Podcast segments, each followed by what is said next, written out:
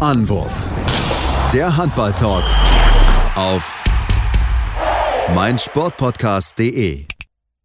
Hallo und herzlich willkommen zu einer neuen Ausgabe von Anwurf, eurem Handball-Talk auf meinsportpodcast.de. Mein Name ist Sebastian Mühlenhoff und ja, es ist mal wieder Zeit, dass wir über Handball sprechen. Nach dem Kommentar jetzt nach dem Deutschlandspiel gegen Dänemark, wo wir mal wieder eine reguläre Ausgabe aufnehmen. Solltet ihr den noch nicht gehört haben, auf jeden Fall nochmal reinhören. Meine Gedanken zum Dänemark-Spiel und den aktuellen Problemen im deutschen Frauenhandball, über die wir heute aussprechen wollen, denn ich bin nicht allein, sondern bei einen geschätzten Experten wieder an meiner Seite, den lieben Tim Deppen. Hallo Tim. Hallo Sebastian. Ja, Tim, ähm, wir haben viele Themen heute. Lass uns aber trotzdem erstmal mit dem ja, Auftritt der deutschen Mannschaft bei der WM beginnen, beziehungsweise allgemein die Frauen-WM und erstmal mit beschäftigen. Ja, Deutschland am Ende ausgeschieden im Viertelfinale gegen Spanien. Ähm, sah zehn Minuten lang echt gut aus, schnell 7 zu 3 geführt und ja, dann wieder in alte Muster verfallen. So kann man es, glaube ich, so gut darstellen und am Ende dann nicht unverdient ausgeschieden. Ja, das fasst es eigentlich ganz gut zusammen. Ähm, in den ersten zehn Minuten, wie du schon richtig gesagt hast, hat man einen furiosen Start hingelegt. Man führte bereits mit 7 zu 3 und da sah es wirklich so aus, als würde man die Spanierinnen überrollen und ähm, ja, hat einfach gefühlt alles richtig gemacht. Ähm, die Spanierinnen waren nicht auf der Platte, ein bisschen Anfangsnervosität und ähm, das hat die deutsche Mannschaft sehr gut ausgenutzt, ähm, aber danach dann auch einen 2 zu 10 Lauf hinnehmen müssen und dementsprechend dann schon zur Pause ein Vier-Tore-Rückstand, der dann am Ende, ja, muss man so sagen, eine zu große Hypothek war. Und in der zweiten Halbzeit konnte man sich kurzzeitig mal wieder auf zwei Tore, glaube ich, auch rankämpfen, aber so richtig, ähm, ja, so richtig das Gefühl, dass dann doch nochmal irgendwie dieser Umschwung kommt, äh, hatte ich jetzt nicht so wirklich, ähm, weil die Spanierinnen es dann auch ab der 10. Minute deutlich besser gemacht haben. Sie haben wirklich gut gespielt, vor allem dann in der Deckung äh, ja, sich äh, wieder berappelt und ähm, ja, dementsprechend war es im Endeffekt dann auch ein verdienter Sieg der Spanierinnen, ein souveräner Sieg am Ende, auch mit fünf Toren. Absolut im Rahmen und okay, ähm, das Ergebnis. Von daher, ja, haben sie das einfach abgezockter gemacht. Ähm, da merkt man dann schon, diesen, diesen gewissen Unterschied, der eben noch da ist, äh, auch wenn man sich jetzt ähm, auf deutscher Seite für dieses Viertelfinale, für die letzten acht qualifizieren konnte. Aber um unter die letzten vier zu kommen, hat man wieder mal gesehen, dass noch etwas fehlt. Ja, das hat man definitiv gesehen, da stimme ich dir auch absolut zu. Also da ja, hat man sich mehr erhofft, sage ich es mal. Ich glaube, man kann das schon ganz, ganz gut so darstellen, dass da einfach mehr drinne gewesen ist.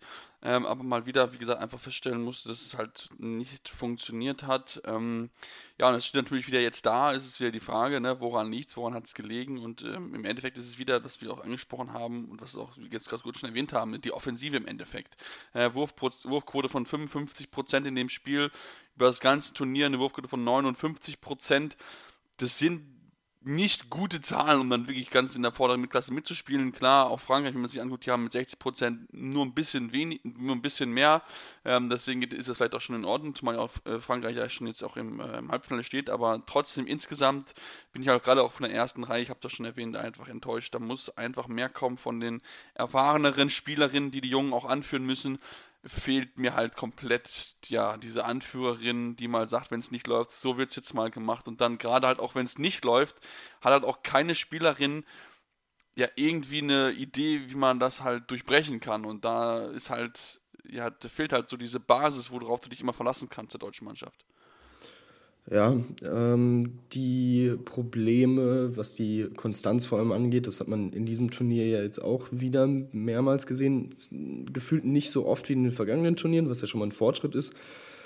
Aber es ist halt immer noch ein Problem und es ist immer noch da und kann nicht abgestellt werden, dass die Mannschaft diese, diesen furiosen Start nicht über 60 Minuten ähm, ja, auf die Platte bringen kann und dann wirklich ähm, ist diese, dieser Unterschied zwischen unfassbaren Hochphasen und äh, unfassbaren Tiefphasen halt so, ja, so prekär und so deutlich, dass dann so ein Spiel direkt wieder aus der Hand gegeben wird. Und ja, da fehlen dann, wie du, äh, wie du richtig sagst, wahrscheinlich so diejenigen, die da irgendwie vorangehen können. Ähm, das muss sich natürlich entwickeln.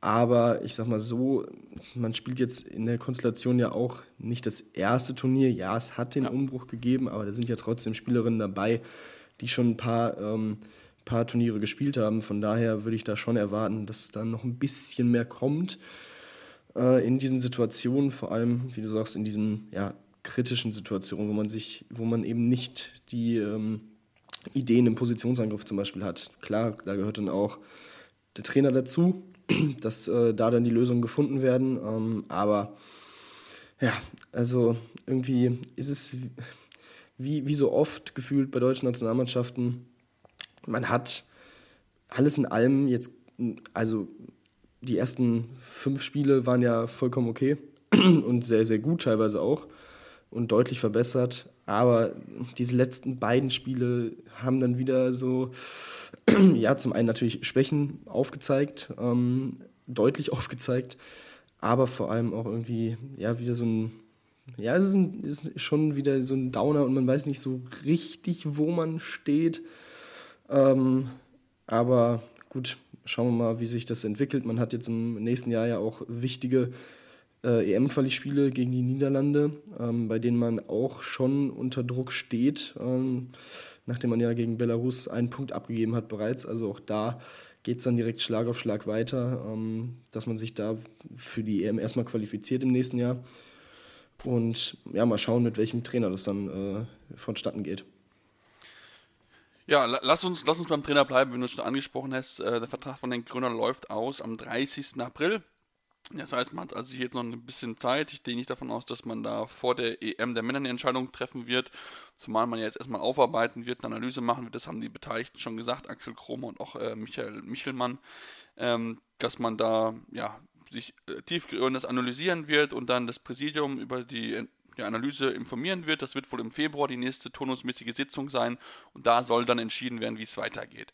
So, ähm, ja, wenn wir uns Herrn Gröner angucken, klar, er hat nicht die, die Medaille, die man sich immer erhofft, gebracht. Er hat das Team, zumindest wenn man jetzt bei diesem Turnier sieht, schon konstant ein bisschen weitergebracht. Aber ich stelle mir halt trotzdem noch die Frage, ob er trotzdem der richtige Mann ist. Denn klar, wenn man, wenn man gewinnt, jetzt auch besser sich präsentiert, okay, das ist schön und gut, aber man darf halt auch nicht vergessen, dass die Gegner teilweise jetzt nicht unbedingt ja, internationale Topklasse gewesen sind. Wenn wir uns die beiden Top-Gegner angucken, dann müssen wir halt feststellen, dass wir da halt noch einiges weg sind. Und jetzt muss man auch sagt, Spanien auf einem Niveau mag vielleicht für gewisse Teile stimmen, aber der, ich denke schon, dass die offensiv noch einiges besser sind als wir, was mal wieder eindrucksvoll bewiesen ist. Ähm, und ähm, ja, er ist mit Sicherheit nicht der Alleinschuldige, aber ich habe es auch schon nach dem Spiel gegen Dänemark gemacht. Ich habe mir von der Mannschaft eine Reaktion nach der ersten Halbzeit erwartet und die ist nicht gekommen. Und auch dann muss man über seine Position sprechen, weil er ist derjenige, der die Mannschaft einstellt für die zweite Hälfte. Und wenn da keine Reaktion kommt, dann frage ich mich, ob er wirklich dann auch der Richtige ist, um dieses Team ja dann auch gegen Top-Mannschaften zu führen. Klar, es liegt nicht nur an ihm, das muss auch die Spielerinnen müssen da gefordert sein, klar, aber Restzweifel bleiben trotzdem vorhanden. Das auf jeden Fall. Ähm, ich tue mich da im Moment auch ein bisschen schwer, muss ich sagen. Also eine gewisse Entwicklung ist ja zu erkennen. Nicht nur den möchte ich auch gar nicht bestreiten, den möchte ich auch ja, gar genau. nicht bestreiten oder so, aber es ist halt in den entscheidenden Phasen muss ja. er halt die richtigen Entscheidungen treffen und die richtigen Spielerinnen einsetzen. Ja, also dafür ist ja die, die Analyse ja auch angedacht, um dann zu schauen. Also man, man muss ja generell dann auch wieder natürlich alles äh, auf den, oder nicht alles auf den Kopf stellen, aber alles hinterfragen und analysieren.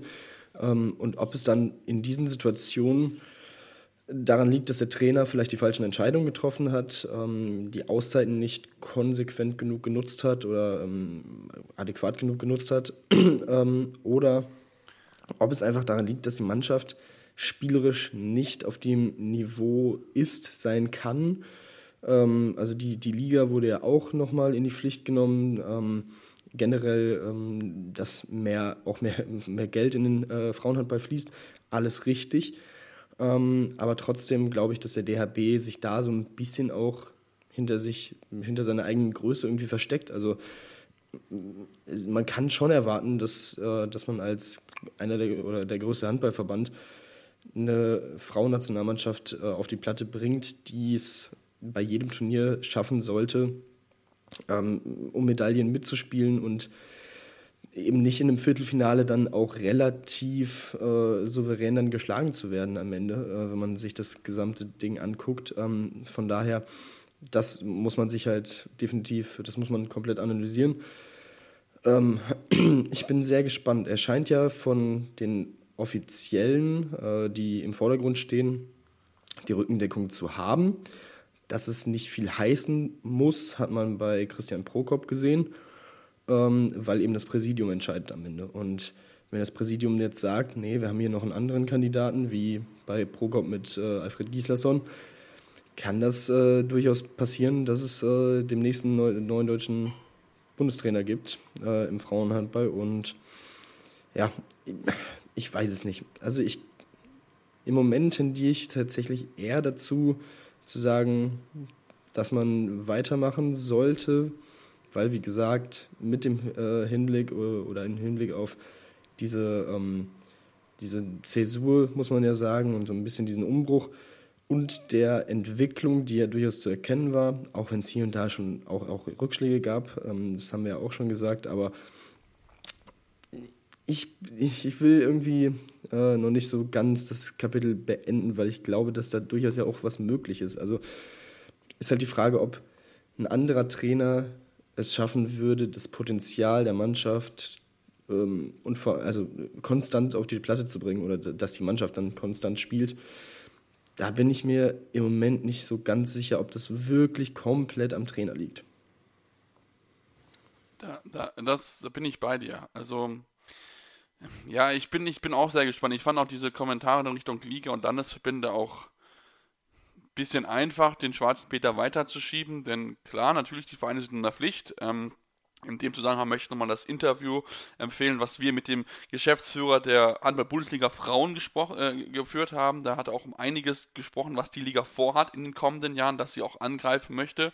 Wir sehen es ja auch mit Borussia Dortmund, dass da, dass da was wächst, dass die auch jetzt eine Mannschaft gibt, die international durchaus mithalten kann.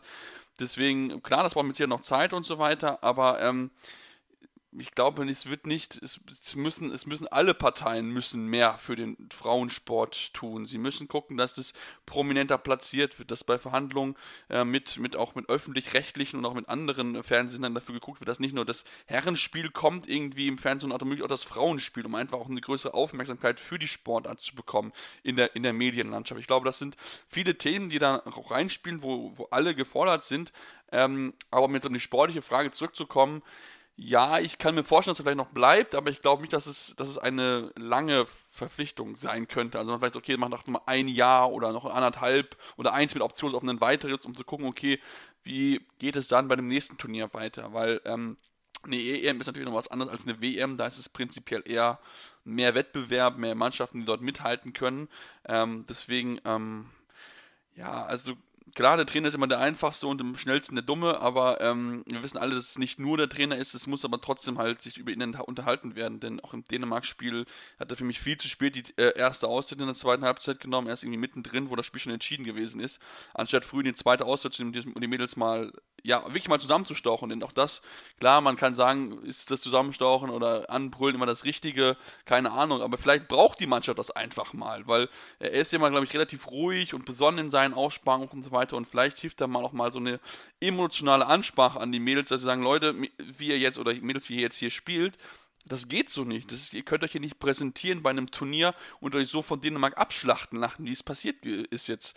Ähm, also von daher, ich bin gespannt. Ich weiß nicht, was passieren wird und ähm, wir müssen aber auch finden, meiner Meinung nach über die Spielerin sprechen. Denn wenn ich gucke, Emily Bölk in den zwei wichtigsten Spielen gegen Dänemark und gegen Spanien 0 von 10. Alicia Stolle hat das ganze Turnier über eine Wurfprozent von 33 Prozent, eine Wurfquote. Das ist brutal schlecht. Ähm, ja, da müssen halt auch die Spielerinnen, müssen sie halt auch steigen. Und auch gerade halt diese Führungsspielerinnen, von denen erwartet wird, dass sie in diesen wichtigen Situationen da sind. Klar, Emily Burke hat auch viele Bälle gemacht, 29 Assists ist schon richtig gut, aber ich erwarte von ihr auch, dass sie in entscheidenden Situationen, wenn es mal nicht funktioniert, diesen äh, Wurf sich nehmen kann, in 1 zu 1 Situationen gehen kann. Dieses Talent hat sie, die Qualität, das hat sie schon bewiesen in den letzten Jahren, aber sie muss es halt auch dann gegen große Gegner machen, wenn sie gefordert ist, wenn es beim Team nicht läuft und nicht gegen kleinere Mannschaften wie gegen Kongo, wo bei allem Respekt vor der Nationalmannschaft von Kongos jeder ein gutes Spiel machen kann. Das ist dann, das ist dann egal. Also von daher, da erwarte ich nicht nur, dass sich der Trainer selbst in der Fakt, sondern auch die Spielerin endlich eskapieren, dass sie selbst für ihren Erfolg verantwortlich sind und dass sie selbst dazu gucken müssen, dass sie solche Ausschläge nach unten, wie jetzt gegen Dänemark und auch dann auch in, der, in die, der zwei, äh, 20 Minuten in der ersten Halbzeit dann, dass sowas möglichst nicht mehr passiert, weil sonst werden sie nie aus dieser Nische, aus dem Schatten auch der Männer hervortreten, wenn sie immer wieder solche Spiele einfach mit reinbekommen, wo sie es nicht hinbekommen, werden nie eine Medaille gewinnen. Und ich glaube, das wollen alle, aber da müssen sie halt auch liefern. Absolut, absolut. Also äh, kann ich, kann ich nur, nur zustimmen. Vor allem wird man dann nicht über dieses Viertelfinale heraus, hinauskommen über die nächsten Jahre und so ein bisschen quasi stagnieren wahrscheinlich. Ähm, auch hier nicht falsch verstehen. Natürlich ist es ein, auch ein Erfolg, ins Viertelfinale erstmal zu kommen, alles klar. Natürlich.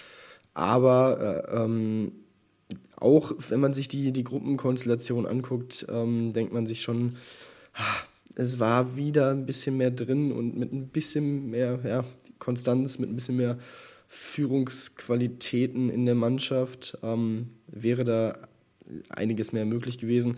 Ob man dann in einem Halbfinale gegen Norwegen eine Chance gehabt hätte, wage ich ehrlich gesagt ein bisschen zu bezweifeln. Ähm, auch, aber, das aber liegt man wäre zumindest da gewesen. Man hätte vielleicht im Spielplatz genau. 3 eine Medaille holen können. Genau, und also genau, und das liegt halt dann in dem Fall auch weniger an der Mannschaft als daran, dass Norwegen halt auch einfach brutal gut ist. Ja. Von daher, ähm, ja, es ist ähm, einfach, es ist, es ist wieder mal äh, nach einem Turnier, dass man sagt, schade, wäre wieder mehr drin gewesen. Es war einiges Positives dabei. Es ist eine gute Entwicklung zu erkennen, aber es gibt immer noch Punkte, die sind jetzt seit einigen Turnieren nicht wirklich behoben oder konnten noch nicht so behoben werden, dass es dann für diese Spitzenspiele gegen wirklich äh, Medaillenkandidaten und das sind dann ja im Endeffekt direkte Konkurrenten, wenn man eine Medaille gewinnen möchte, ähm, ja, dass, dass es da einfach nicht reicht. Ähm, und ja, von daher schauen wir mal. Also, ja, es ist halt irgendwie dann irgendwie immer sehr ähnlich, wie das Fazit dann ausfällt. Ähm, aber gut, ich denke, im, im nächsten Jahr gibt es ja bekanntlich eine neue Chance. Ähm, ich, wie gesagt, ich bin, es, ist, es werden spannende Monate. Ich bin sehr auf diese Analyse dann auch gespannt, ähm, was dabei rauskommt. Und ähm, dann äh, schauen wir mal, ob Henk Gröner im Mai noch äh, Bundestrainer ist. Spätestens. Ja, bin, ich, bin ich auch sehr gespannt drauf. Lass uns aber, nachdem wir jetzt genug kritisiert haben, vielleicht mal auf positive Aspekte von der deutschen Mannschaft gucken. Ich fand zum Beispiel, dass sich die Torhüterin Katharina Filder, Filster ähm, sehr gut geschlagen hat. Oder Filter, so ist richtig. Ähm, tolles Turnier gespielt, wirklich gute Bälle gehalten, auch gegen Spanien ein wichtiger äh, äh, Faktor gewesen mit 38% äh, gehaltener Bälle, ähm, weil die Eckele auch kein gutes Turnier hatte, nur mit 28% über das ganze Turnier wirklich nicht gut gewesen, wie es eigentlich von ihr gewohnt gewesen ist. Hast du sonst noch irgendwie ja, positive Entdeckungen, wo wir vielleicht auch mal ja, gut in die Zukunft blicken können, sage ich es mal so? Ja, absolut. Also äh, Alina Greisetz, die hat es in Dortmund jetzt über die Saison schon bewiesen, wie stark sie ist, auch auf dem europäischen Niveau in der Champions League. Das ist ähm, ja auf jeden Fall eine Spielmacherin, auf die man bauen kann. Ähm, ich denke, sie wird dann auch in den nächsten Jahren, Turnieren dann nochmal so ein bisschen mehr diese Führungsqualitäten, die wir auch schon angesprochen haben, entwickeln. Aber rein vom Spielerischen her, rein von der Spielintelligenz auch, macht sie das sehr, sehr gut. Ähm, auch in diesem Turnier, wie ich finde.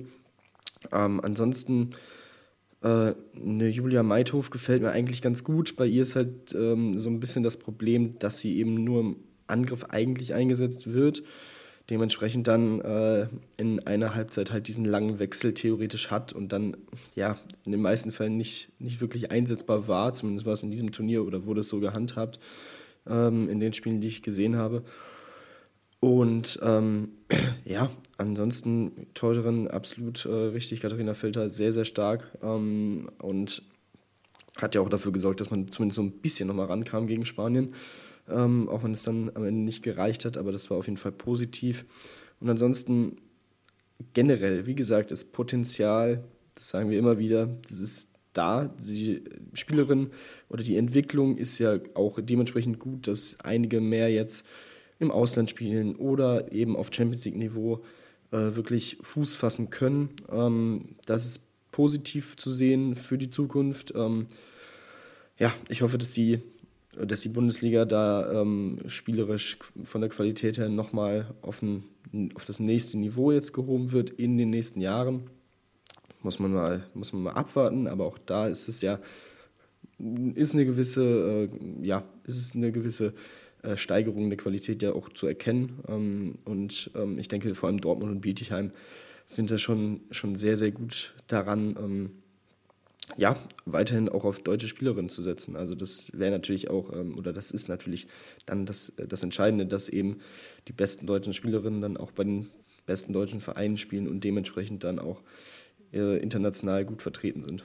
Ja, und auch internationale Erfahrungen sammeln, um halt auch dann gegen die besten Spielerinnen der Welt zu spielen, um einfach noch entsprechend vorbereitet zu sein und zu wissen, was sie auch in bestimmten Situationen tun. Und das ist, glaube ich, ähm, ja, nochmal ein wichtiger Schritt. Aber wie gesagt, das passiert jetzt nicht von jetzt auf gleich. Die deutsche Bundesliga hat noch einiges zu tun. Das hat auch äh, der Bundes äh, Geschäftsführer gesagt. Wie gesagt, höre ich Ihnen das Interview nochmal an. Das ist, die, ist einige Folgen zwar her, aber auf jeden Fall sehr lohnenswert. Wir machen jetzt eine kurze Pause, kommen gleich zurück, wollen natürlich noch ein bisschen die anderen Ergebnisse bei der Frauen-WM sprechen und gibt noch genug andere kontroverse Diskussionen im Männerhandball. Deswegen bleibt dran hier bei Anwurf, eurem Handball-Talk auf meinsportpodcast.de.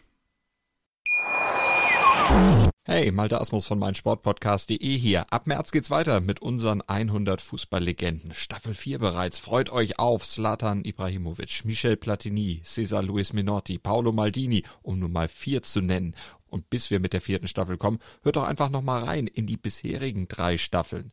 Ronaldinho, Sepp Meyer, Gary Lineker, Lothar Matthäus und viele weitere warten da auf euch. 100 Fußballlegenden. Jetzt überall, wo es Podcasts gibt. Ja, und nach so einer kurzen Pause sind wir zurück und wollen uns jetzt natürlich noch mit dem Halbfinale spielen, beziehungsweise dem anstehenden Finalwochenende bei der Handball-WM der Frauen beschäftigen in Spanien, denn da gibt es ja noch einige Duelle, die anstehen, die wir auch auf jeden Fall ans Herz legen wollen zu schauen.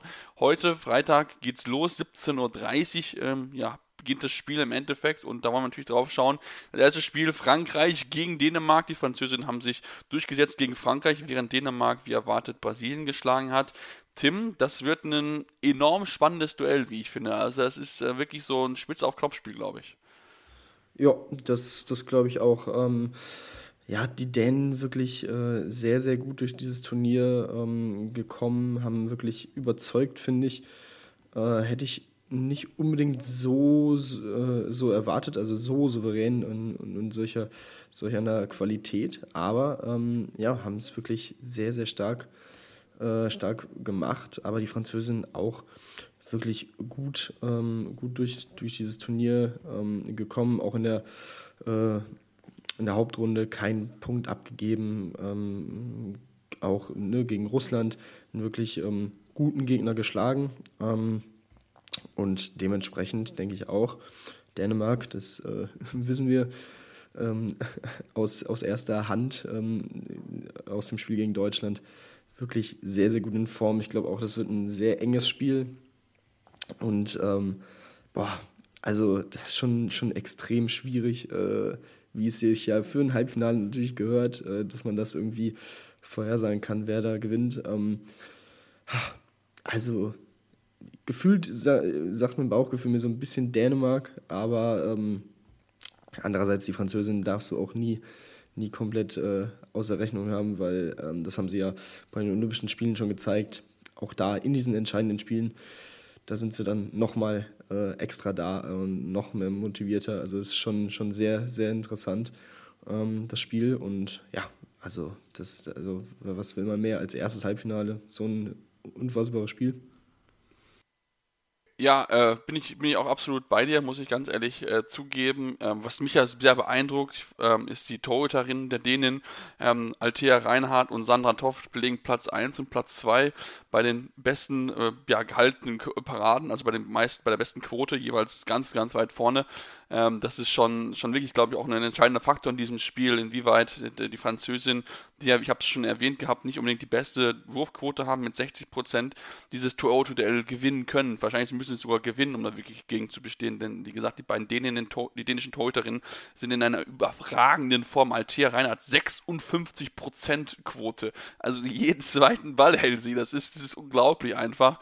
Ähm, das macht richtig, richtig viel Spaß, den, den beiden zuzuschauen. Deswegen, ich bin sehr gespannt, es ist früh frühere Spiel auf jeden Fall von den beiden.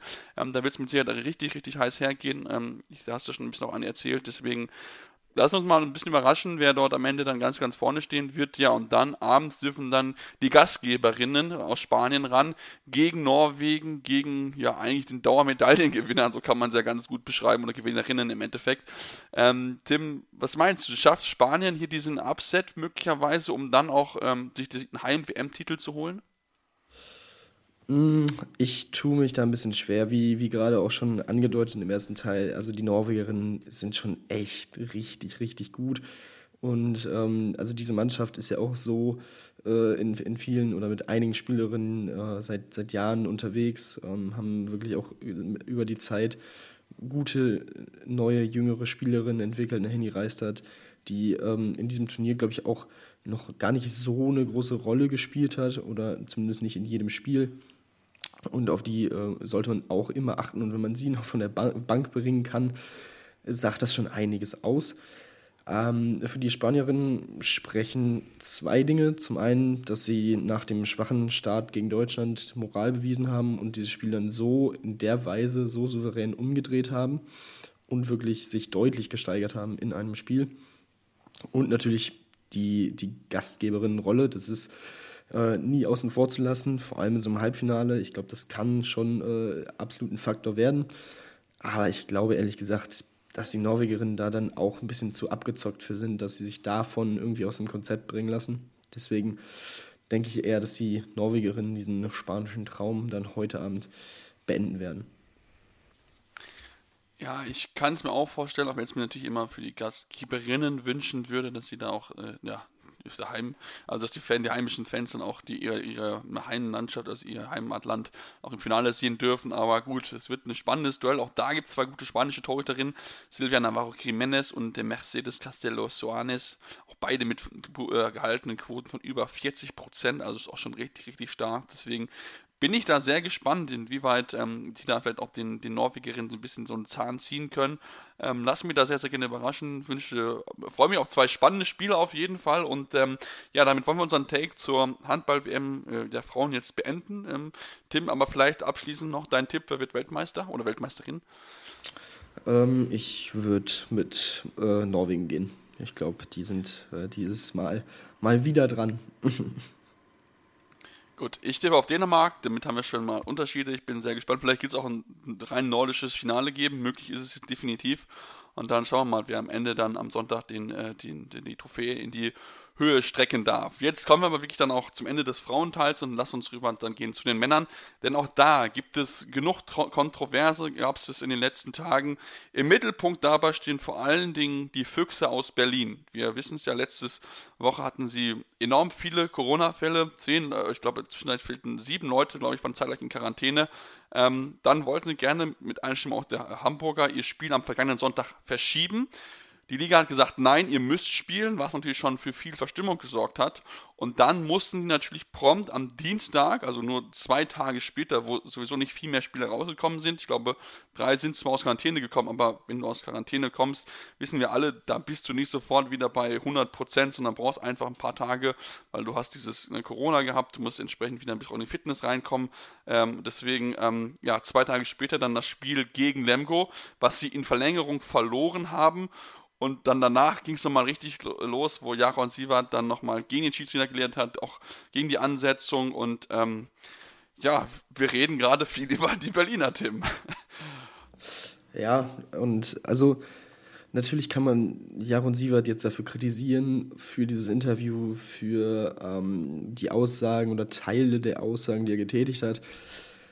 Äh, aber ich bin da tatsächlich eher so, dass ich sage, er ist zum einen ein junger Trainer, das hat eher weniger damit zu tun, ähm, warum ich das jetzt nicht so verteufel, was er getan hat oder was er gesagt hat. Aber vielmehr ähm, ist es direkt nach dem Spiel an dieses Mikrofon, die Emotionalität vollkommen, also vollkommen verständlich. Also wenn du vor allem in so einem knappen Spiel, wo du wirklich tatsächlich trotz dieser Umstände die Chance hast, ins Viertelfinale einzuziehen, ähm, und dann so knapp daran äh, scheiterst, weil eben dann in der Verlängerung äh, ja einfach halt dann auch die Kraft noch so ein bisschen gefehlt hat am Ende, ähm, kann ich das absolut nachvollziehen, äh, dass es dann vielleicht auch mal ausbricht nach so einer Woche mit so viel hin und her und spielen wir, spielen wir nicht. Äh, ah, okay, die Hamburger stimmen zu. Ah, ja, gut, die Liga sagt nein. Ähm, so, von daher, ne, über die Art und Weise und was kann man natürlich diskutieren, alles okay. Ich denke, da wird er selber auch genau oder gut genug jetzt im Nachhinein wissen, was vielleicht ein bisschen cleverer gewesen wäre zu sagen, aber kann ich, kann ich absolut tatsächlich mit leben.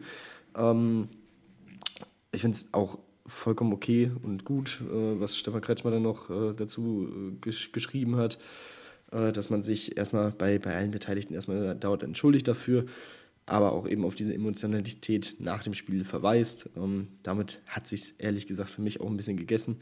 Ähm, aber ja, diese, äh, es ist halt echt bitter, wenn du Mitte Dezember so ein so, so Corona-Infektionen hast und ähm, so viele Ausfälle hast in einem Spielplan, der in jedem Monat gefühlt äh, absolut komplett vollgestopft ist, aber im Dezember halt noch mal mehr aufgrund äh, des folgenden Großevents im Januar. Deswegen kann ich auch da so die Liga durchaus verstehen, dass man äh, eher ungerne dieses Spiel dann verschiebt und nachholen muss. Ähm, Ob es sportlich die fairste Entscheidung war, eigentlich nicht.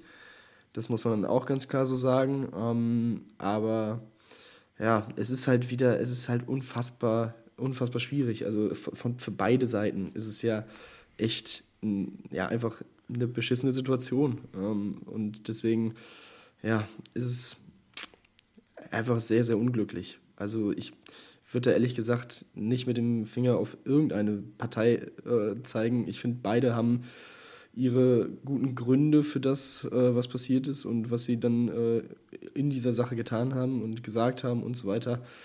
Deswegen, ja, weiß ich nicht, wie, wie siehst du es? Oder siehst du es irgendwie, ähm, ja, irgendwie kritischer? Ich glaube, ich sehe es prinzipiell kritischer, weil ich finde, diese ganze Ansetzung, die man da jetzt durchführt, die ich, ich verstehe es halt nicht, sage ich es mal so. Ich verstehe es nicht, dass die Liga sagt, an einem Tag, ne, wo auch einige, zum Beispiel jetzt, wenn wir jetzt die Beispiele nehmen mit Flensburg in, in Hannover, wo die schon vor Ort gewesen sind, und dann gab es am Tag dann positive Tests. Ne, das, okay, da kann man auch sagen, okay, kurzfristige Absage, ne, schon, kann auch schon sein, dass man das richtig macht. Ähm, aber dass man auch gerade dann weiß, bei einem Verein, wo sieben Spieler halt fehlen, ähm, wo du dann halt auch, wo auch dann der gegnerische Verein sagt, ja, okay, es ist für uns in Ordnung, wenn wir das Spiel verlegen, dann verlegt doch das Spiel wo, wo ist das Problem? Also ich kann, ich kann es da, die, die Haltung der Liga und diese, vor allem diese fehlende Stringenz in ihren Entscheidungen, das ist ja auch das, was mich stört, weil beim einen ist es erlaubt, bei dem anderen ist es dann wieder nicht erlaubt. Warum? Das kann ich nicht so ganz nachvollziehen. Also es ist halt, für mich ist halt muss es halt stringent klar nachvollziehbar sein. Und das ist es halt bei der Liga halt nicht, bei ihren Ansetzungen, wie sie sie durchziehen. Und dann finde ich halt auch dann, dann in dem Fall natürlich klar, kommt dann noch mit hinzu, dass du das DW-Pokalspiel hast, wo du ähm, auch noch ein bisschen den Schiedsrichter ein bisschen unglücklich hast. Ich meine, die Situation, äh, wo dann, wo dann Guardiola den Ball ins leere Tor wirft, ist für mich ein klarer 7 Meter, weil ähm, äh, äh, Elisson diesen Winkel klar verkürzt, auch wenn er Lindberg nicht berührt, ist es trotzdem eine klar, dieser Regelverstoß, den man jetzt eingeführt hat, um die Außen zu, Schutz, zu schützen. Deswegen auch da kann ich den Frust nachvollziehen und so weiter. Ähm, und zumal ich dann auch wieder kurios finde, dass dann Lemgo zum Beispiel dann auch zwei Tage später dann in der Liga auf einmal wieder ran muss gegen Flensburg, die das wohl Nachholspiel auch gewesen ist wegen den Corona-Fällen. Also warum macht man dann so ein Spiel für Lemgo, die prinzipiell gegen so eine Top-Mannschaften echt gut mithalten könnte. Und wenn du das gut legst, kann das ein echt tolles Spiel werden.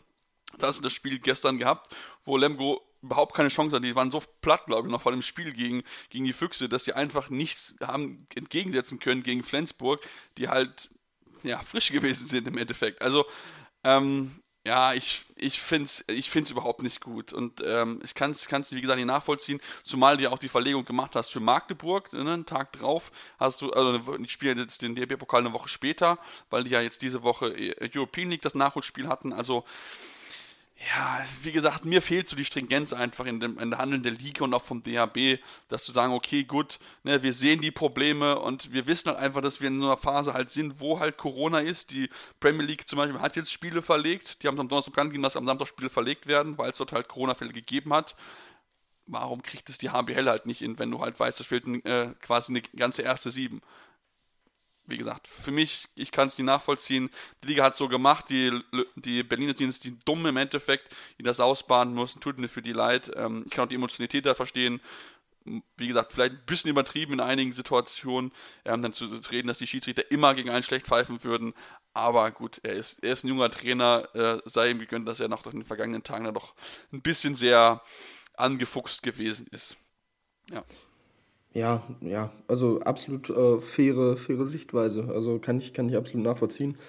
Ähm, aber also wie gesagt, es ist halt echt ähm, auf der, ja, auf der Spielplanebene einfach eine unfassbar äh, komplizierte Situation. Ähm, bei, bei Magdeburg war es ja so, dass eben das Spiel verlegt werden musste, weil eben die internationalen Spiele da oder der internationale Kalender Vorrang hat. Da hatte die Liga jetzt relativ wenig oder der DHB in dem Fall relativ wenig äh, entgegenzusetzen.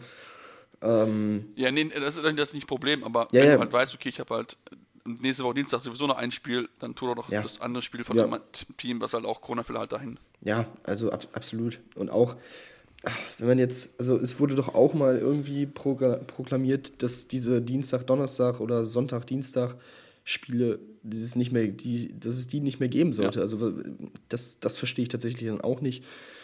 Ähm, pff, ja, also es ist ja Spielplan und Spielansetzung. Äh, ich glaube, das wird auch ähm, gefühlt ein, ein Leben lang jeden äh, Handballbeobachter und Fan äh, verfolgen.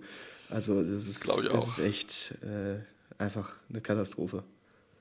Ja, es ist auch wirklich müßig drüber zu sprechen. Also wir haben es ja mittlerweile ja relativ raus, weil man sich auch relativ weit einigen können auf europäischer Ebene, dann auch mit den, mit den Vereinen in der Bundesliga. Klar, natürlich für die, für die Mannschaften in der Champions League ist es enorm Anstrengung, eine enorme Belastung, die sie einfach haben, weil sie halt enorm viele Spiele haben und dann auch so ein äh, Donnerstag, Mittwoch, Donnerstag, Sonntagsspiel oder Woche ist da halt ganz normal. Deswegen ähm, man hat es aber zumindest hinbekommen, sage ich mal so. Und wenn man es halt auch schafft, den Spielern dann noch eine noch lange Pause zu geben, dann ist auch alles, alles voll in Ordnung. Aber so Spiele, halt, Spiele innerhalb von zwei Tagen, das macht dann meiner Meinung nach halt keinen Sinn, weil du den sportlichen Wettbewerb dadurch enorm verwässerst und zumal, wenn du dann Profiteur halt die großen Vereine sind. Beziehungsweise jetzt, gut, die Füchse waren jetzt mal nachteilig, aber äh, bevorteiligt sind äh, Magdeburg, Flensburg, das sind gestandene Teams, die auch international sehr anerkannt sind. Die Löwen auch schon zu gewissen Teilen, aber halt vielleicht noch nicht so wie halt Kiel und Magdeburg, die halt eine enorme Historie einfach schon haben im Vergleich zu den Füchsen. Ähm, ist, ist, auf jeden Fall ist ein Geschmäckle mit dabei, wie man so schön im Schwabenländler sagt. Das, glaube ich, kann man ganz gut abschließend zu dem Thema sagen. Ja, ich würde jetzt nur sagen, wir machen eine kurze Pause und kommen dann ein bisschen auch aufs Sportliche dann zurück. Ähm, gibt mit Sicherheit auch genug zu besprechen. Und es gibt noch einige weitere Themen, wo man sicher auch kontrovers diskutieren kann, unter anderem über einen EM-Spieler oder einen Nationalspieler, der nicht zur EM reisen wird. Aber dazu gleich mehr hier bei Anruf im Handball-Talk auf meinsportpodcast.de. In rund 40 Folgen habt ihr mich jetzt schon sagen hören, I want to tell you about the Beatles. Ich habe euch die Geschichten zu ihren Alben und ihren Songs erzählt, euch ihre wichtigsten Wegbegleiter und Vertraute vorgestellt und natürlich die Orte, die für die Bandgeschichte eine wichtige Rolle spielten. Habt ihr die drei bisherigen Staffeln schon durchgehört? Nein? Na, worauf wartet ihr dann noch? Rein in den Podcatcher eurer Wahl und einfach mal losgehört. Und folgt gerne auch unserem Instagram-Kanal iwtty-Beatles Podcast. Ja, und wir sind jetzt zurück bei Anruf am Handball-Talk und wollen uns natürlich auch mit den sportlichen Themen des DRB-Pokals beschäftigen, denn wie gesagt, es stand das Achtelfinale an.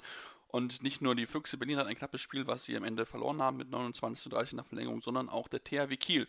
Gegen Hannover gab es am Ende ein knappes 30 zu 28, ebenfalls nach Verlängerung. Tim, kann man aus Sicht nur sagen, Glück gehabt. Absolut äh, Glück gehabt. Ähm, man hatte vor allem Glück, dass man überhaupt in diese Verlängerung gekommen ist. Da hat äh, Patrick Winczek mit seinem Ausgleich kurz vor Schluss äh, die Zebras ja, mehr oder weniger gerettet. Und dann hatten sie einfach in der, in der Verlängerung so ein bisschen das, das Glück auf ihrer Seite. Und ähm, ja, am Ende duseln sie sich ein wenig durch, äh, hatten keine gute ähm, Torhüterleistung mit Dario Quenstedt, ja, 33 Prozent, 2 von 6 und Niklas Landin nur 17 Prozent. Also das ist äh, nicht wirklich Landin-like eigentlich. Und ähm, ja, dementsprechend haben sie sich, haben sich die Hannoveraner wieder mal als Pokalmannschaft bewiesen, auch wenn es jetzt mal nicht gereicht hat, äh, ums fürs Weiterkommen. Und äh, erstmals seit drei Jahren, äh, beziehungsweise nach drei Final Four Teilnahmen in Folge, in Folge wird das dieses Jahr leider nicht, äh, diese Serie nicht weiterlaufen für die Hannoveraner. Ja, ist auf jeden Fall. Es ist äh, enorm spannend. Also, sie haben wirklich alles gegeben. Im Endeffekt, zum 25 stand es nach 60 Minuten. Dann, wie gesagt, ganz, ganz knapp nicht gereicht. Ähm, am Ende 28 zu 30 verloren, aber ähm, alles gegeben. Starken Torhüter gehabt mit Omanesiak und du hast ihn schon angesprochen. Bisschen wackelig in seiner Leistung ist er auf jeden Fall. Ähm, auch in den letzten Wochen ist mir es aufgefallen, dass er nie so die überragenden Zahlen hatte. Vielleicht auch eher ein bisschen jetzt im kleinen Leistungstief, aber im Endeffekt egal, man hat gewonnen. Das ist das Wichtige, was zählt. Ähm, ja, und wenn wir uns die weiteren Ergebnisse angucken, Tim, ähm, lass uns vielleicht über eine Überraschung sprechen, denn dass Göppingen mit 28 zu 31 in Mitten verliert, ist schon überraschend.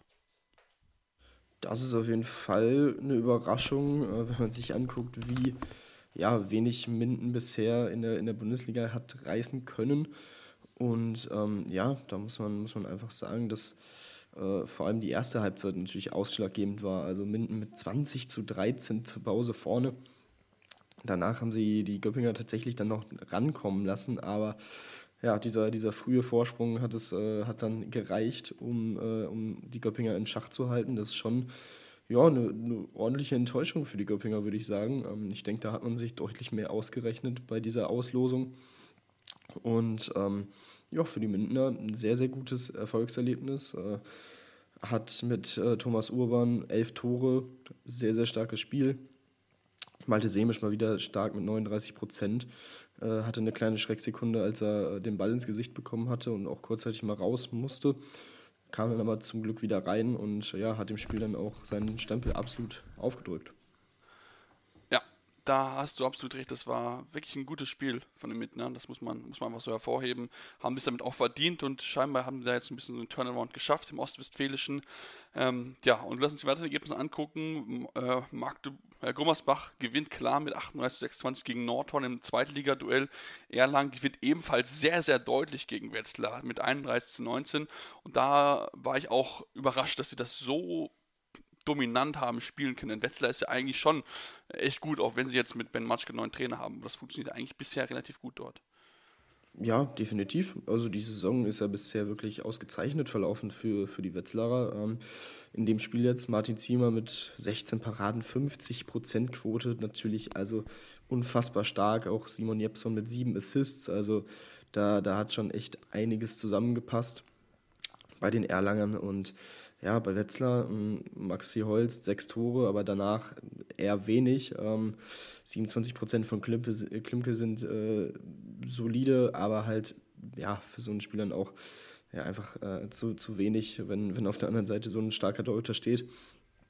Ähm, aber ja, die, die Deutlichkeit des Ergebnisses hat mich auch schon sehr stark überrascht. Aber die Erlanger sind immer, immer gefährlich für, für, für solche äh, Leistungsausbrüche auch. Und ähm, ja, von daher einfach sehr, sehr stark, sehr, sehr stark gespielt. Ja, auf jeden Fall. Das sollte auf jeden Fall positiv herausfinden. Ich bin gespannt, ob sie diesen Schwung auch mitnehmen können. Ich meine, gerade in heimischer Halle sind sie auch sehr unangenehm. Die Flensburger haben das schon, schon auch zu spüren bekommen in dieser Saison und deswegen ich bin mal gespannt, ob sie das vielleicht noch einmal am letzten Spieltag dann auch, bevor es dann in die Winterpause geht, dann noch so mitnehmen können. Die anderen zwei Spiele mit Melsung 28 zu 22 gegen BAC erwartbar, ähnlich wie auch äh, die Löwen mit 35 zu 30 gegen den TVB Stuttgart gewonnen haben. Ähm, also auch da die äh, erwarteten Siege, sage ich es mal so. Und jetzt ist auch schon das Viertelfinale bekannt, ähm, denn die Rhein-Neckar-Löwen müssen in Kiel spielen, äh, müssen gegen Kiel spielen. Lemgo empfängt Melsung, Gummersbach empfängt Erlangen und der Sieger von Magdeburg gegen Hamburg, von dem mal bei Magdeburg ausgehen, dass sie das gewinnen werden, spielt gegen Minden. Das sind spannende Partien, vor allen Dingen das Spannendste wahrscheinlich Löwen gegen Kiel. Ja, das, das denke ich auch. Ähm, das, also, das ist natürlich der, der Headliner, aber auch Lemgo gegen Melsung, das dürfte ein sehr enges Duell werden. Ähm, Gummersbach-Erlangen hört sich auf jeden Fall äh, sehr interessant an. Ähm, ja, einfach, einfach schön, die, die Gummersbacher jetzt in, unter den äh, letzten acht Teams zu sehen, ähm, endlich mal wieder. Also auch da bin ich sehr gespannt drauf. Aber ähm, ja, mit Sicherheit, also Rhein-Neckar-Löwen gegen Kiel allein ja, die, die Strahlkraft dieser beiden Vereine auch, wenn die Löwen in dieser Saison nicht, äh, nicht so spielen, wie sie in den vergangenen Jahren auch äh, durchaus schon aufgetreten sind, ähm, ist es nichtsdestotrotz vor allem in einem Spiel von 60 oder ein bisschen mehr Minuten äh, ja, einfach ein absoluter Leckerbissen. Ah, absolut. Also ich freue mich schon sehr drauf. Geht weiter Anfang Februar, also quasi direkt aus der äh, EM-Pause raus, geht es dann direkt dort weiter mit absoluten Top-Spielen. Und das äh, ja, wird, wird spannend zu beobachten sein. Wir natürlich weiterhin genau drauf schauen und wollen uns jetzt noch mit ja, ein, zwei anderen Themen außerhalb beschäftigen. Denn es gab ja noch ein paar Personalien, die jetzt verkündet worden sind. Unter anderem hat sich nämlich äh, ja, die Rennecker Löwen, die haben sie gerade angesprochen, schon einen neuen Spieler für die kommende Saison äh, gesichert. In einem Verpflichtung, die ich persönlich sehr kritisch sehe, Tim. Ich weiß nicht, wie es du siehst. Ähm, ja, also erstmal hat man sich äh, Halil Jaganjac äh, geholt für drei Jahre auf Leihbasis vom polnischen Meister äh, Kielce. Ähm, alles, äh, alles an sich äh, würde ich sagen, ein sehr interessanter Spieler. Im Moment steht er noch ähm, in Nexe Nasice unter Vertrag, die European League spielen. Und ähm, ja, hat jetzt bei Kielce einen Vierjahresvertrag unterschrieben bis 2026, kommt aber im kommenden Sommer zu den Löwen für drei Jahre. Also es ist quasi irgendwie doch nur ein Jahresvertrag in Kielce. Also das ist schon irgendwie ungewöhnlich, äh, sagen wir mal so. Ähm, aber rein vom Spieler her, er hat sehr viel Potenzial, ist wirklich ein absolutes to äh, Top-Talent.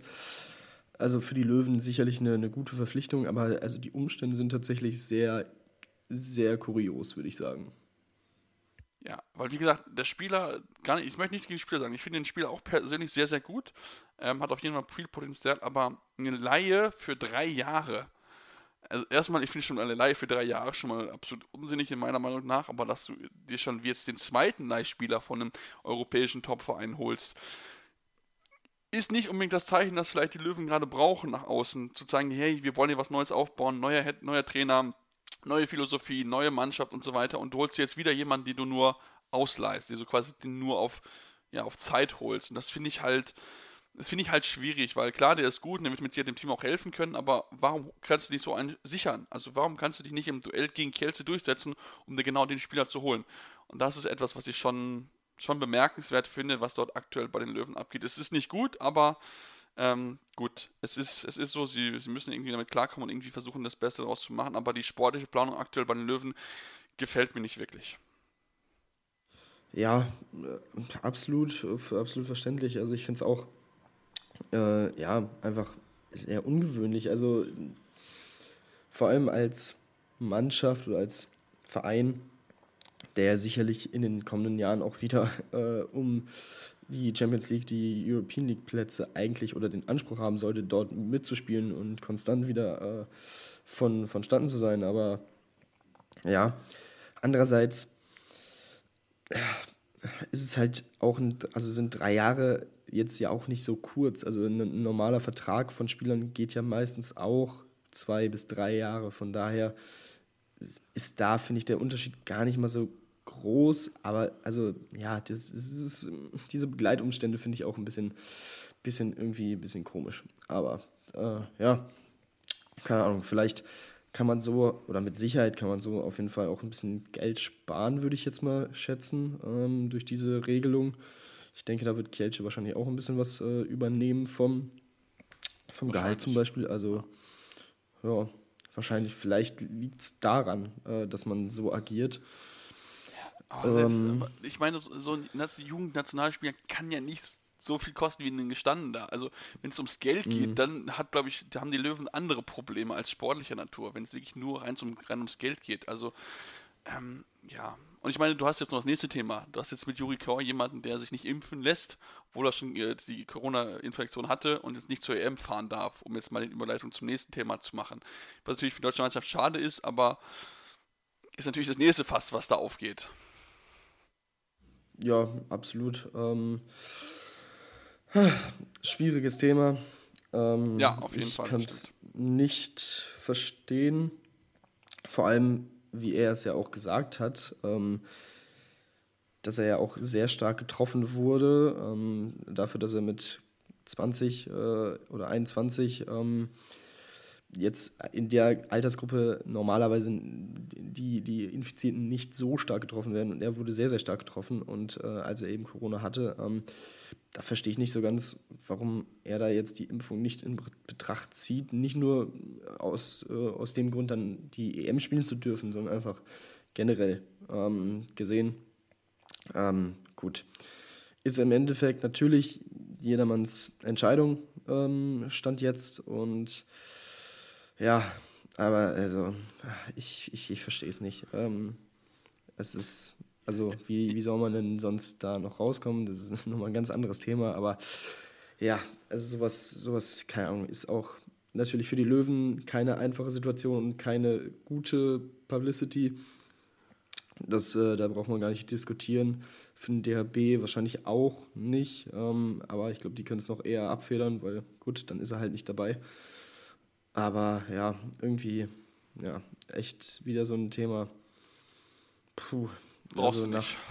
Nee, nach, ja, nach einer so langen Zeit in der Pandemie jetzt auf sowas dann nicht zurückgreifen zu wollen, ähm, kann ich ehrlich gesagt nicht so ganz verstehen. Und also das Ganze wird ja natürlich auch nur relevant, weil er eben seinen genesenen Status schon quasi, ähm, ja, dieser nicht mehr gilt, weil er einfach äh, diese Corona-Infektion schon, äh, ich glaube, von einem knappen Jahr hatte oder so. Also, ja, ich glaube, muss ähm, jetzt ein Jahr zurückliegen, muss ja Ende letzten Jahres ja, gewesen sein. Genau, also von daher, genau, deswegen ist es jetzt aufgekommen, weil sonst hätte er als Genesener ja natürlich spielen dürfen bei der EM, aber gut, das ist, äh, das ist jetzt nicht der Fall. Ja, ja, wie gesagt, ist jeder seine eigene Entscheidung. Ähm, ich, man sieht jetzt auch immer mehr, dass diese, diese, dieser Schutz von sechs Monaten wohl noch ein bisschen länger ist, wenn man das schon gehabt hat.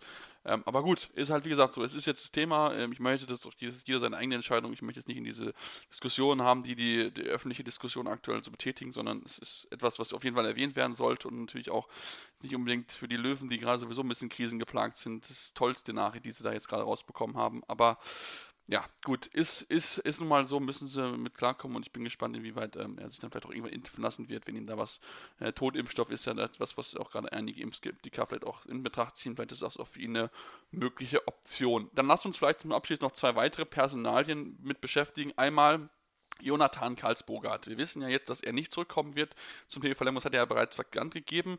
Er scheint aber wohl jetzt ähm, nicht nach Kiel zu gehen, was man vielleicht erst vermutet hatte, sondern es scheint wohl Richtung Barcelona zu gehen. Und das, Tim, ist für mich ein bisschen überraschend. Klar, die Qualität, aber dass es schon so bei so einem Star-Ensemble unterschreibt, zu so einem früheren Zeitpunkt, ohne vorher bei einem anderen Großen gespielt haben, zu haben, ist für Lemon natürlich eine große Auszeichnung, aber schon ein bisschen überraschend, finde ich. Ja, ähm, andererseits, also es wäre irgendwie auch so der logische die logische Weiterführung der Karriere. Also wenn man sich sie anguckt, ist es ja gefühlt irgendwie immer nur steil nach oben gegangen und auch der Schritt, das haben wir auch schon äh, ein, zwei Mal besprochen, von, äh, von der schwedischen Liga als MVP und so weiter 2017 beziehungsweise dann 2018 nach Lemgo war ja auch kein kleiner und da hat er sich ja wirklich über alle Maßen äh, ja, überzeugt ähm, und alle anderen überzeugt von sich und ähm, dementsprechend auch dann in der schwedischen Nationalmannschaft diesen Aufstieg gehabt ähm, bei, bei der WM. Also es geht ja gefühlt seit ja, drei, vier Jahren für, für ihn eigentlich nur noch äh, steil bergauf und da ist Barcelona dann natürlich ähm, ja, absolut der, der Place to be für ihn und das ist, also ist schon, schon ein bisschen überraschend. Ähm, ist auch ja, interessant, was alles so berichtet wurde. Äh, man hat Kiel gehört, man hat teilweise natürlich auch, also klar, Kohlstadt gehört. Äh, Paris soll irgendwie vielleicht mal überlegt haben. Äh, War seine Freundin dort studiert, glaube ich, ne? Irgendwie so war das. Ah ja. Ja, das, das kann auch sein. Ähm, von daher, ähm, ja, wenn es jetzt Barcelona werden würde, ähm, wäre es äh, definitiv eine Auszeichnung für, für ihn natürlich, für, für Lemgo auch für die, für die gute Arbeit, ähm, auch die, die Florian Kermann mit ihm da äh, seit, seit ein paar Jahren macht und das Potenzial immer weiter ausschöpft. Und ähm, ja, schade natürlich für die Bundesliga, klar. Ähm, und für Barcelona ein sehr interessanter Spieler, der ja, jetzt mit 26 Jahren absolut in, in Richtung seiner Prime läuft und äh, wahrscheinlich sogar noch ein bisschen Potenzial hat. Also da würden sie sich einen sehr, sehr starken Spieler angeln. Ja, auf jeden Fall. Da bin ich bei dir und ähm, ich bin sehr gespannt. Ich bin ein bisschen skeptisch, weil das noch relativ früh ist, aber er hatte bisher den Skeptiker immer wirklich sehr gut überzeugen können. Und die Lemgoer haben ja vielleicht schon einen Ersatz, denn äh, Lutz Heini, der Rückraumlinke, der vom TuS in Lübbecke, hat bekannt gegeben, dass sein Vertrag nicht verlängert wird in Nettelstedt. Und ich meine, Nettelstedt und Lemgo liegen jetzt nicht so weit auseinander. Also von daher könnte er vielleicht zum TBV gehen. Ich meine, die Verbindung wäre ein bisschen naheliegend. Gut, vielleicht geht er auch nicht woanders hin, weil er vielleicht jetzt nicht unbedingt ganz in das Konzept reinpasst, aber möglich wäre es.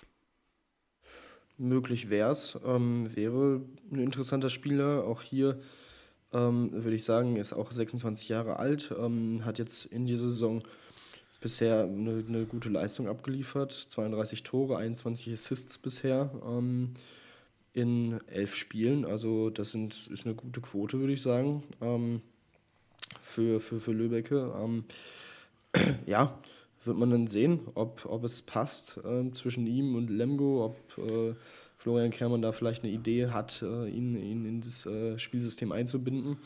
Ähm, aber ja, auch für ihn, also dass er Bundesliga-Qualität hat, hat er jetzt äh, in dieser Saison durchaus auch schon bewiesen. Und ähm, ja, warum dann nicht den nächsten Schritt zu einem ja, mindestens mal gestandenen Mittelfeldclub in der Bundesliga gehen, ähm, wäre sicherlich äh, sehr interessant für ihn. Ja, bin mal gespannt, ob das so passieren wird. Wir halten es im Auge. Wir behalten natürlich auch weiter über alle News im Handballsport auf dem Laufenden. Wir werden dann uns natürlich nächste Woche wieder hören, wenn die Handball der Frauen vorbei ist. Ähm, und da solltest du auf jeden Fall uns weiterhin hören. Mich könnt ihr auch morgen beim äh, Deutsch, Deutschland, Sportradio Deutschland hören. Dort werde ich zwischendurch über die Bundesligaspiele vom Samstag berichten. Da gerne einschalten abends so gegen 21 Uhr äh, oder beziehungsweise 20.30 Uhr sollte es sogar geplant sein aktuell. Also von daher da mal gerne reinhören. Ansonsten natürlich weiter unsere Podcasts fleißig hören, uns gerne auch folgen bei Twitter. Mein Name, mein Handle ist seppmars56. Tim findet unter tim-detman23. Ähm, dort gibt es natürlich auch regelmäßig Handball-Content und noch Content zu anderen Sportarten. Und ansonsten natürlich gerne euren Freunden von unserem Podcast erzählen, uns weiterempfehlen, uns Feedback geben bei iTunes. Gerne natürlich 5 Sterne, aber auch gerne konstruktive Kritik. Was können wir besser machen? Woran können wir arbeiten? Und ja, dann hören wir uns nächste Woche wieder hier bei Anwurf, eurem Handball-Talk auf meinsportpodcast.de. Anwurf. Der Handball-Talk auf meinsportpodcast.de. Wie baut man eine harmonische Beziehung zu seinem Hund auf? Puh, gar nicht so leicht. Und deshalb frage ich nach, wie es anderen Hundeeltern gelingt, beziehungsweise wie die daran arbeiten. Bei Iswas Dog reden wir dann drüber. Alle 14 Tage neu mit mir, Malte Asmus und unserer Expertin für eine harmonische Mensch-Hund-Beziehung, Melanie Lippisch. Iswas Dog? mit Malte Asmus. Überall, wo es Podcasts gibt.